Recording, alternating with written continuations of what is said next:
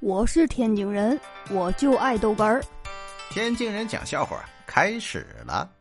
说是一个日本人呢，在中国的一家饭店里吃饭。当这个服务员呢端上了一盘龙虾后，日本人就问道：“请问你们怎样处理吃掉的龙虾壳？”呃，当然是倒掉了。服务员说：“No No No。”日本人摇头说：“在我们日本，吃剩下的虾壳。”就送到工厂里做成虾饼，然后再卖给你们中国。一会儿啊，这服务员又端上了一盘水果。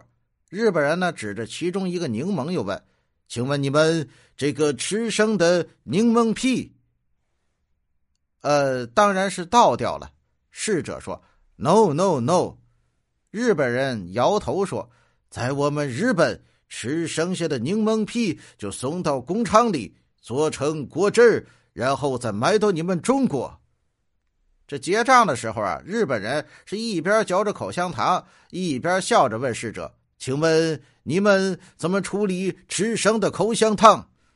呃，我们当然是吐掉了。侍者道：“No No No。”日本人呢又摇头，得意的说：“在我们日本，嚼过的口香糖就送到工厂里。”做成套套，然后卖给你们中国。这个侍者就问：“那您知道我们中国如何处理用过的套套吗？”“呃，你们当然是扔掉了。”这日本人说道。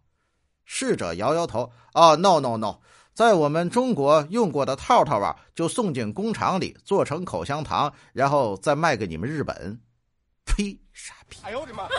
我是天津人，我就爱逗哏儿。欢迎继续收听。